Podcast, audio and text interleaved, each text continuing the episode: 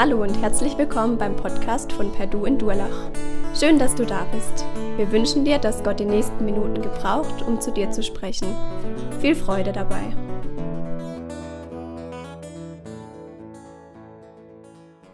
Ich war letzte Woche, äh, letzten Monat meine ich, war ich mit meiner Familie in Frankreich im Urlaub gemacht. Und es war sehr spannend, weil wir waren an einem Ort, wo vor 100 Jahren ungefähr der Erste Weltkrieg gewütet hat. Und es war sehr spannend, dort durch die Schützengräben hindurchzulaufen, sich vorzustellen, wie damals die Soldaten dort gekämpft hatten. Und ich habe auch einige Schicksale kennengelernt von Soldaten, die dort gekämpft haben. Und viele Freiwillige sind damals an die Front gezogen, voller Euphorie, voller Siegesgewissheit, voller Freude, um für ihr Land dort zu kämpfen. Das Problem war nur, ihre Vorstellungen waren ganz anders als das, was sie angetroffen haben. Sie waren mit der Realität konfrontiert von Tod, Kälte, Hitze, Schützengräben, Härte, Unbequemheit. Und es war alles ganz anders, als sie es sich vorgestellt hatten. Heute geht es um Jesus, unseren Erretter, wie wir vorhin schon richtig schön gesungen haben, der für mich und für dich hier auf diese Welt gekommen ist, der ein Stück von seinem Leben hier verbracht hat und der für mich und für dich hier gestorben ist auf dieser Erde und auch, hier, auch wieder auferstanden ist, damit wir ein neues Leben haben können. Er hat uns erlöst von Tod, von Schuld, von Verdammnis und schenkt uns eine neue Chance. Er hat uns aber nicht nur von, von, von Tod und von, von Schuld befreit, sondern er befreit uns auch zu einem befreiten Leben. Er erlöst uns von Lügen, die wir vielleicht noch glauben, von schlechten Gewohnheiten. Er erlöst uns von Blindheit, und Jesus ist die Wahrheit. Und Jesus scheint jeden Tag neu in unser Leben hinein mit seinem Licht, in unser Herz hinein. Und das kann auch unbequem werden. Wie wenn die Mutter morgens meint, die Rollläden hochmachen zu müssen, wenn man noch im Bett liegt am Samstagmorgen. Für denjenigen, der da im Bett liegt, für den ist es nicht wirklich angenehm. Der will sich am liebsten wieder an seine Bettdecke kuscheln. Und der, für den ist das Licht einfach nicht, nicht schön. Jesus tritt, ich habe einfach mal in den Evangelien gelesen, um zu schauen, wie Jesus so getickt hat. Und es war interessant, dass Jesus sehr, sehr oft was anderes getan hat zu dem, was die Leute erwartet hatten von ihm. Wie die Soldaten, die Freiwilligen, die an diese Front gekommen sind, gemeint haben, jetzt geht's los. Sie haben viele Leute, die Jesus, zu Jesus gekommen sind, haben was ganz anderes gesehen, was sie, als was sie erwartet hatten. Und die Personengruppe, mit der Jesus am meisten in Konflikt war, am meisten sich gerieben hat, ähm, das waren die Pharisäer und Schriftgelehrten. Das waren totale Respektpersonen damals. Keiner wäre auf die Idee gekommen, diese Leute irgendwie zu hinterfragen oder zu kritisieren. Das waren die religiösen und gesellschaftlichen äh, Führer oder ja, nicht Führer, sondern äh, Leiter, besser gesagt. Und die waren einfach total geachtet. Und Jesus stellt diese Leute vor allen, vor allen Menschen bloß. Er scheint mit seinem Licht in ihr, in ihr Herz hinein und zeigt ganz klar auf, wo ihre Fehler sind und legt da ganz klar seinen Finger drauf. Und das war für die natürlich sehr unbequem. Und ich möchte gern einen Text aus der Bibel vorlesen und da steht Jesus auf einem Berg und redet zu den Leuten und einfach nur ein Ausschnitt aus, diesem, aus dieser Rede, wo Jesus genau diese Menschen anspricht. Und zwar steht das in Matthäus 6, Vers 1 bis 4. Und da, da spricht Jesus zu den Leuten und die Pharisäer waren dort bestimmt auch anwesend und er spricht die an. Er sagt, Hütet euch davor, nur deshalb Gutes zu tun, damit die Leute euch bewundern. Sonst könnt ihr von eurem Vater im Himmel keinen Lohn mehr erwarten. Wenn du einem Armen etwas gibst, dann posaune es nicht hinaus wie die Heuchler. Sie reden davon in den Synagogen und an jeder Straßenecke, um von allen gelobt zu werden. Das sage ich euch, diese Leute haben sich ihren Lohn schon selber ausbezahlt. Wenn du jemandem hilfst, dann soll deine linke Hand nicht wissen, was die rechte tut. Niemand soll davon erfahren. Dein Vater, der auch das Verborgene sieht, wird dich dafür belohnen. Jesus spricht noch über zwei andere Beispiele, also hier über das Spenden danach auch über das Beten und über das Fasten und er stellt ganz klar heraus, dass diese Menschen total falsch handeln und dass sie eine riesengroße Show aus dem Ganzen machen, um sich selber Anerkennung einzuheimsen. Und diese Leute, diese Pharisäer und Schriftgelehrten, die dachten, dass, also sie wussten vom Alten Testament her, dass ein Messias kommen wird, ein Retter. Und sie haben sich darauf gefreut. Sie haben gesagt, ey Messias, komm runter, komm runter vom Himmel und erfülle uns alle unsere Wünsche. Sie haben gedacht, dass der kommt, damit es ihnen noch besser geht, damit sie es noch bequemer haben, damit ihre Interessen vertreten werden, damit endlich die Römer vertrieben werden. Aber als dann Jesus vor ihnen stand und sie so bloßgestellt hat, da haben sie gesagt, ey Jesus, komm jetzt mal runter. Ähm, wir, waren, wir, wir, sind, wir haben dir eigentlich das Sagen und du kommst jetzt zu uns. Wir dachten, du handelst in unserem Sinne, aber was du uns sagst, ist sehr unbequem für uns. Er war das Gegenteil von dem, was sie erwartet hatten. Dieses, Jesus nennt sie oder nutzt hier das Wort Heuchler. Dieses Wort, wenn wir in der Bibel lesen, das benutzt Jesus sehr oft und meistens auch zu diesen Leuten hin. Und dieses Wort heißt im Griechischen Hypokrites und das wurde eigentlich im Wortschatz von Theater benutzt. Das heißt, das, so hat man die Schauspieler genannt oder die Maskenträger. Und genau das waren die. Die waren Maskenträger, das waren Showmaster. Das waren ein wandelnder Zirkus, der umhergezogen ist, um Applaus von den Leuten zu bekommen. Ich konnte mich damit relativ gut identifizieren. Auch ich habe relativ früh gemerkt in meinem Leben, dass ich mit bestimmten Verhaltensweisen Anerkennung oder dass ich bemerkt werde. Als ich auf die weiterführende Schule gekommen bin, fünfte Klasse, alles neu, ich kannte fast keinen. Ich war relativ schüchtern, still, zurückgezogen.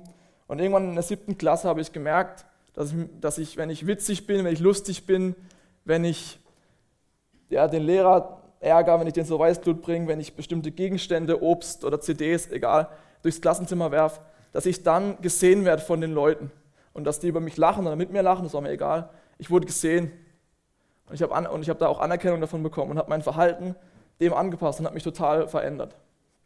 Ich habe da eine Show gemacht. Es hat mir auch Spaß gemacht, so ist es nicht, aber ich war da einfach nicht echt. Und Jesus, er ist unser Erlöser und er will unser Bestes. Und wenn ich glaube, dass ich eine Show machen muss, um Anerkennung zu bekommen bei den Menschen, dann, dann bin ich blind. Und wenn ich glaube, dass, dass das mein Herz füllen kann, dann, dann ist es eine Lüge, weil nur Jesus kann mein Herz wirklich füllen. Erlösung ist, wenn in der letzten Minute das Tor fällt oder wenn man seit zwei Stunden im Bus sitzt und aufs Klo muss und endlich der Rasthof kommt. Das ist Erlösung. Oder wenn die letzte Prüfung vorbei ist. Oder wenn man die erste Predigt hinter sich gebracht hat. Das ist Erlösung. Ähm, aber Erlösung, aber ist es Erlösung, wenn man wirklich viel Kraft investiert, um bei den Menschen gut anzukommen? Und das haben, haben diese Pharisäer wirklich in Perfektion gemacht.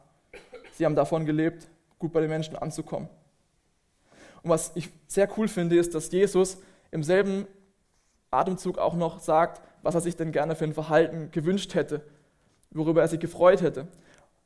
Und es kommt raus, dass es bei ihm darum geht, dass wir eine Beziehung eins zu eins vor dem Vater leben, dass wir die Dinge, die wir tun, wirklich nur für ihn tun. Das ist, dass wir so leben, als gäbe es nur uns und Gott. Und das ist auch das eigentlich Unbequeme, vielleicht auch an Jesus, dass all unsere Taktiken oder unser guter Ruf, den wir vielleicht uns auch hart erarbeitet haben, unsere Masken, die wir immer wieder aufziehen, dass die vor Jesus nichts gelten. Weil Jesus will einfach nur uns, so wie wir sind.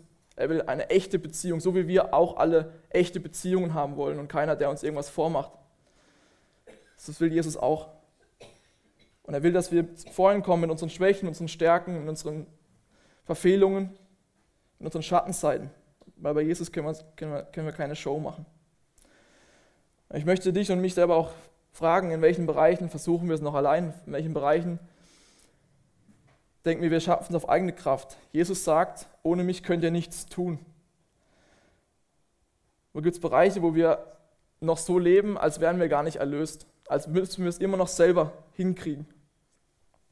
Ich habe für mich gemerkt, vielleicht hilft es dir, ich habe für mich gemerkt, dass gerade in Bereichen, wo ich extrem leicht verletzt werden kann, da reicht ein Satz, ein Wort, ein Blick und vielleicht kennt ihr das, und in bestimmten Bereichen ist man sehr verletzlich, dass das auch vielleicht Bereiche sind, die wir Jesus noch nicht hingelegt haben oder wo Jesus noch keine Heilung in unserem Herzen vollbringen konnte.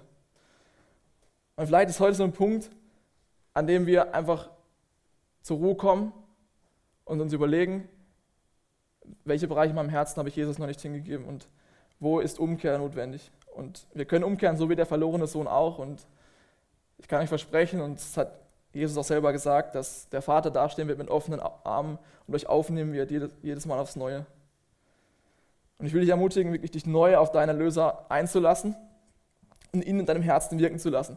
Ich sage nicht, dass es dann bequem wird, weil Jesus erleuchtet in dein Herz hinein, wenn du es lässt. Und er wird dir Dinge zeigen, die unbequem sind, die nicht so schön sind, die du vielleicht nicht wahrhaben willst. Aber er will dein Bestes und er liebt dich und er will dich heilen. Die Pharisäer, die haben relativ schnell, war denen klar, okay, mit Jesus, das geht nicht gut, wir lassen keine Chance mit Jesus, der will uns irgendwie unseren Status äh, kaputt machen. Und die haben sich relativ schnell zusammengerottet und haben darüber nachgedacht, wie sie Jesus umbringen können. Und auch wir haben jeden Tag neu die Entscheidung, ob wir Jesus in unser Herz reinlassen als unser Erlöser und wirklich zulassen, dass er in unserem Herzen wirkt, oder ob wir ihn ausstoßen. Ich möchte dich ermutigen, wirklich das zuzulassen, dass Jesus seine Wahrheit in dein Herz hineinschreiben kann, dass du bedingungslos geliebt bist, dass du sein Kind bist. Ich möchte gern beten. Herr Jesus, ich danke dir, dass du unser Erlöser bist, dass du uns erlöst hast. Ich danke dir, dass du uns so liebst, wie wir sind. Und dass wir uns vor dir wirklich nicht verstellen brauchen. Wir können einfach zu dir kommen, so wie wir es sind. Wir können alle Masken ablegen. Wir brauchen nicht mehr uns im Hamsterrad zu bewegen, sondern Du liebst uns so, wie wir sind. Das ist so cool. Und ich bitte dich, dass du uns Bereiche aufzeigst, wo wir es noch selber probieren, wo wir denken, dass wir es selber schaffen. Danke für deine Liebe. Amen. An, in Karlsruhe gibt es eine, ja, da gibt es die Universität und da gibt es ein Institut, das beschäftigt sich mit humanoiden Robotern. Die versuchen, Roboter zu entwickeln, die den Menschen so ähnlich wie möglich sind. Die sind dem aber noch meilenweit entfernt, weil der Mensch und der Alltag viel zu komplex ist. Also dieser Roboter, der kann zum Beispiel eine Geschirrspülmaschine einräumen, braucht aber pro Becher ungefähr zwei bis drei Minuten. Also ja, als Haushaltshilfe wäre er nicht so geeignet, außer man hat viel Zeit. Und das liegt einfach daran, wie gesagt, dass der, dass, dass der Mensch sich in so komplexen und verschiedenen Alltagssituationen bewegt und dass man verschiedene Sachen einfach nicht modellieren kann. Man kann keinen Streit zwischen Menschen modellieren. Man kann keinen Kuss modellieren. Das funktioniert nicht, das ist viel zu komplex. Und das, was ich cool finde, ist, dass Jesus, wenn wir, wenn wir lesen, wie Jesus gelebt hat, er hat sich genau auch in demselben Alltag bewegt, in dem wir auch sind. In einem Alltag, wo du morgens nicht weißt, was passiert, wo alles passieren kann theoretisch. Und Jesus war mittendrin. Er war konfrontiert mit wütenden Menschen, mit verletzten Menschen, mit Menschen, die, die ihm Böses wollten, mit kranken Menschen. Und er hat sich da reingekniet in die Situation. Er hat nicht einfach Glitzer gemacht, Glitzer, Jesus hier, Jesus da, alles schön, alles gut, sondern er war wirklich präsent in den Situationen und hat sich denen nicht entzogen. Ich habe zum Beispiel ein Beispiel. Jesus ist mit Maria und Martha unterwegs und die Martha macht den Abwasch und irgendwann nervt sie so, dass sie ins Zimmer reinkommt und sagt, könntest du mir nicht mal helfen jetzt? Ziemlich brenzlige Situation die Jesus dann auch angeht. Jesus hat sehr situativ gehandelt. Er, hat nicht, er ist nicht mit einem Imbusschlüssel auf die Baustelle und probiert alles zu lösen, sondern hat einen ganzen Werkzeugkoffer dabei gehabt. Und wenn wir in die Bibel schauen, sehen wir, wie unterschiedlich Jesus reagiert. Mal ist er ganz liebevoll, mal ist er hart, mal ermahnt, mal ermutigend. Und ich habe mich gefragt, wie schafft es Jesus zu wissen, wann was dran ist? Weil in unserem Alltag ist es ja nicht oft so, dass, dass wir wissen, okay, es gibt richtig und falsch, sondern es gibt vielleicht zwei Sachen sind falsch und es gibt 20 Optionen, die an sich vielleicht auch richtig sind, aber wir wissen nicht, welche die beste für uns ist. Was war Jesus wichtig in seinem Leben? Wie hat er es geschafft, damit klarzukommen? Mit den verschiedenen Situationen, in denen er gelebt hat. In Johannes 5, Vers 19 steht, da sagt Jesus, der Sohn, also er selber, kann nichts von sich selbst aus tun, sondern nur das, was er den Vater tun sieht. Denn was der Vater tut, das tut auch der Sohn. Die Konstante in dem Leben von Jesus ist seine Beziehung zu seinem Vater. Das war ihm am allerwichtigsten. Und er war total abhängig von seinem Vater. Der Wille des Vaters war über seinem eigenen Willen. Die Beziehung hat Priorität Nummer eins bei ihm. Und ich möchte gern anhand von ein paar Lebensstationen von Jesus das klar machen, wie Jesus seine Beziehung zu seinem Vater lebt. Ich möchte beginnen mit Jesus schon als Kind in Lukas 2, Vers 48 bis 49. Jesus war verloren gegangen, weiß nicht wie, aber in Jerusalem und die Eltern, seine Eltern haben ihn tagelang gesucht und dann finden sie ihn endlich und dann steigen wir ein. Die Eltern waren fassungslos, als sie ihn dort fanden. Kind, fragte ihn Maria, wie konntest du uns nur so etwas antun? Dein Vater und ich haben dich überall gesucht. Warum habt ihr mich gesucht? erwiderte Jesus.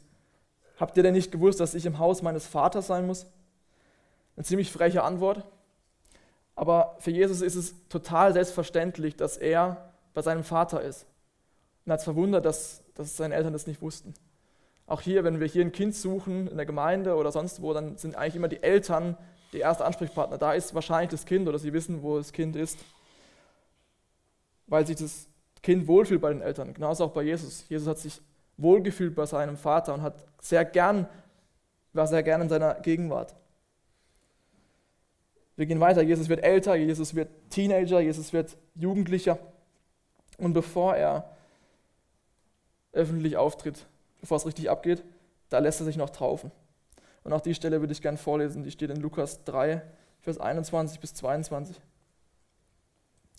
Als Johannes einmal viele Menschen taufte, kam auch Jesus und ließ sich taufen. Während er betete, öffnete sich der Himmel und der Heilige Geist kam wie eine Taube, sichtbar auf ihn herab. Gleichzeitig sprach eine Stimme vom Himmel, Du bist mein geliebter Sohn, der meine ganze Freude ist.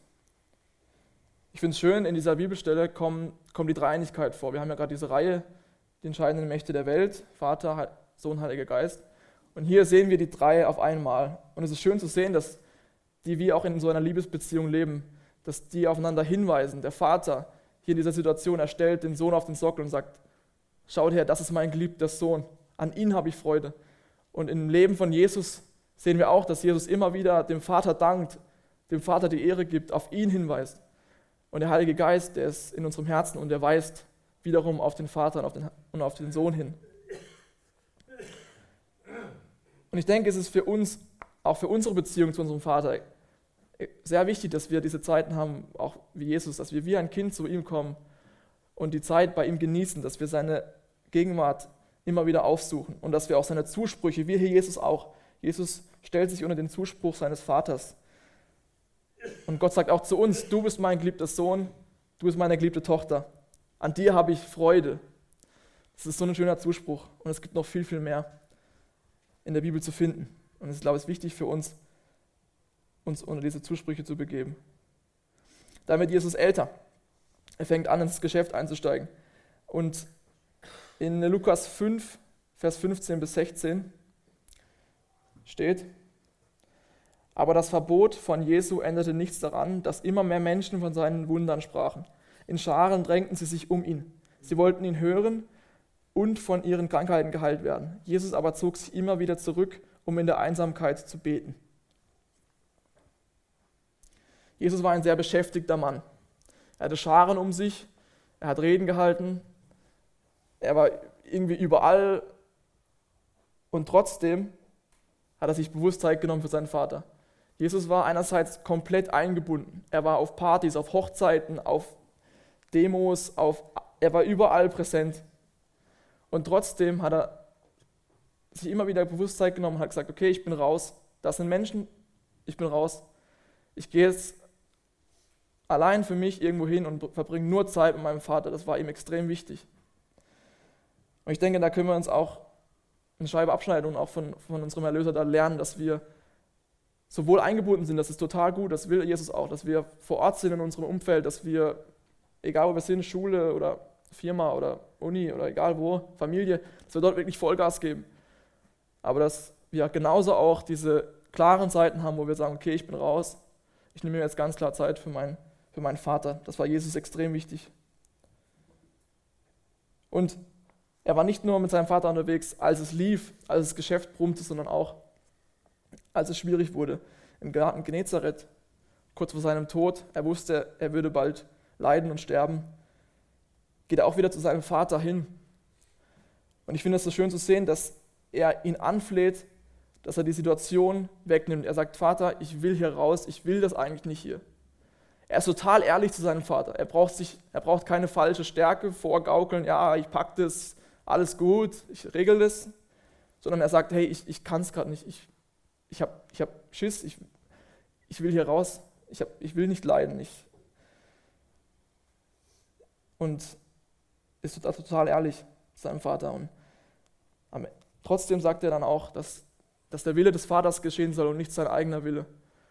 Und das ist ihm extrem, es ist ihm wichtig, dass der Wille des Vaters, ähm, dass der eintrifft, weil er seinem Vater komplett vertraut und weiß, dass er es gut macht.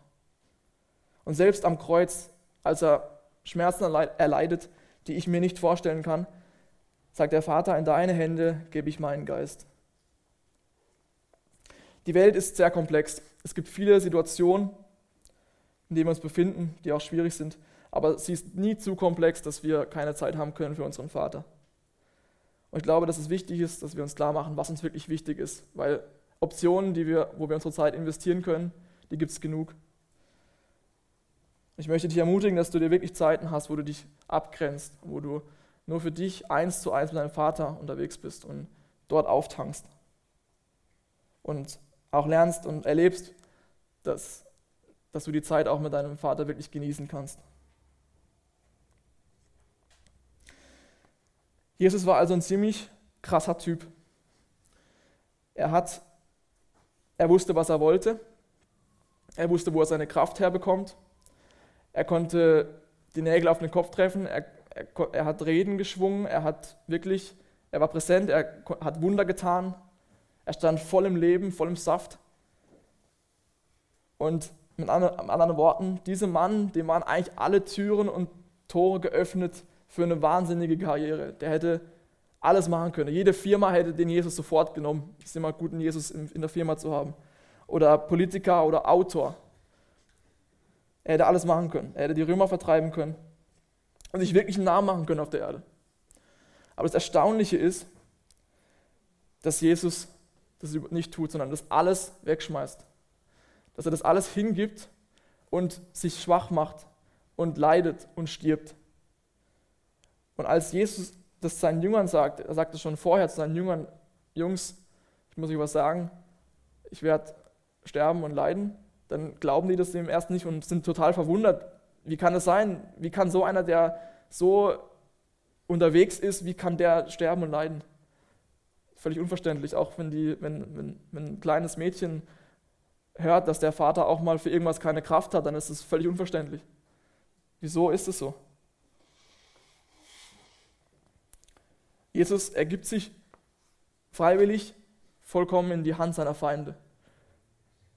Die Pharisäer und Schriftgelehrten, mit denen er zuvor noch ähm, im Disput war und denen er regelmäßig ja, mit Worten eine reingehauen hat, die, die verurteilen ihn. Und die sorgen dafür, dass er ans Kreuz genagelt wird. Und sogar noch als er am Kreuz hängt, verspotten sie ihn und sagen, ey Jesus, du Opfer. Du hängst jetzt da, vor ein paar Wochen hast du uns noch fertig gemacht und hast, hast gemeint, du, du musst uns noch zeigen, wer hier, wer, wer hier das Sagen hat. Und jetzt hängst du da und kannst dir nicht mal selber helfen. Komm doch, wenn du der Sohn bist, dann komm doch runter, was ist los?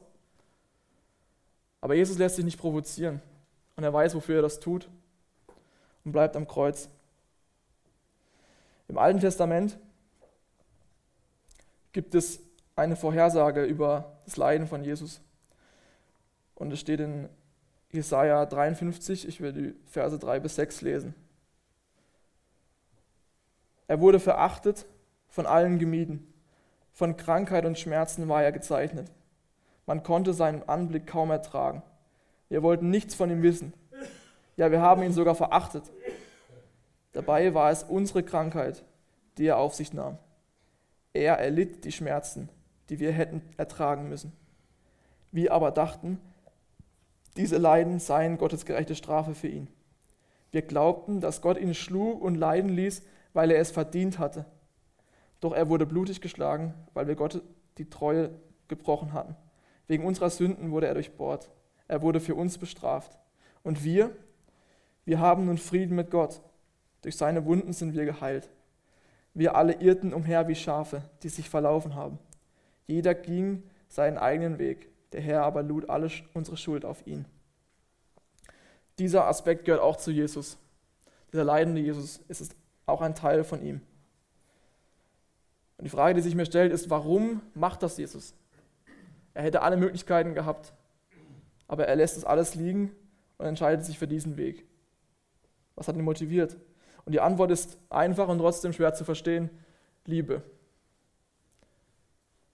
In Johannes 3, Vers 16 steht, denn so sehr hat Gott die Welt geliebt, dass er seinen einzigen Sohn gab, damit die, die an den Glauben nicht verloren gehen, sondern das ewige Leben haben. Und Jesus hat seinem Vater vollkommen vertraut und war ihm vollkommen gehorsam und hat das getan, was sein Vater ihm gesagt hat. Er wurde blutig geschlagen, weil wir Gott die Treue gebrochen haben. Wegen unserer Verfehlungen wurde er durchbohrt. Und jetzt haben wir Frieden mit Gott. Das war das Ziel von Jesus, dass wir jetzt diese Beziehung zum Vater haben können, diese Eins zu eins Beziehung. Das ist das Schöne, was Jesus erreichen wollte. Und dafür hat er alles hingegeben. Das ist unsere Grundlage. Paulus schreibt, dass wenn das nicht passiert wäre, wenn Jesus nicht gestorben wäre, dann, dann wären wir irgendein Gesangsverein, aber kein nichts, was wirklich eine Grundlage hätte, nichts, was wirklich Kraft und Leben hätte. Und wenn du noch keine Entscheidung getroffen hast für Jesus, dann will ich dich einladen, es zu tun, dich darauf einzulassen, an diesen Schritt zu gehen mit Jesus. Weil dieselbe Kraft, die in Jesus war, die ist nun auch in uns. Auch wir können in unserem Umfeld, so wie Jesus auch, Herzensveränderer werden. Auch wir können andere Menschen dienen und Zeit und Kraft opfern, weil wir dieselbe Kraftquelle haben wie Jesus. Und warum sollten wir das tun?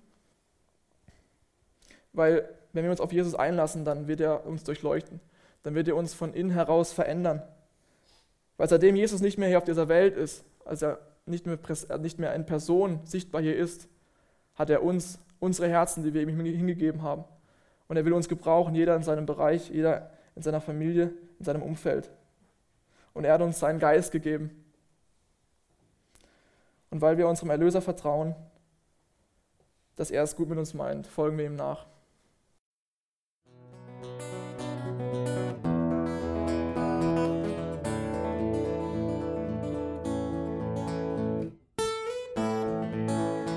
Wir hoffen, der Podcast hat dir weitergeholfen. Falls du noch Fragen hast, besuche gerne unsere Homepage unter www.per-du.church. Hier findest du alle wichtigen Infos zur Gemeinde und zum Glauben. Tschüss und bis zum nächsten Mal.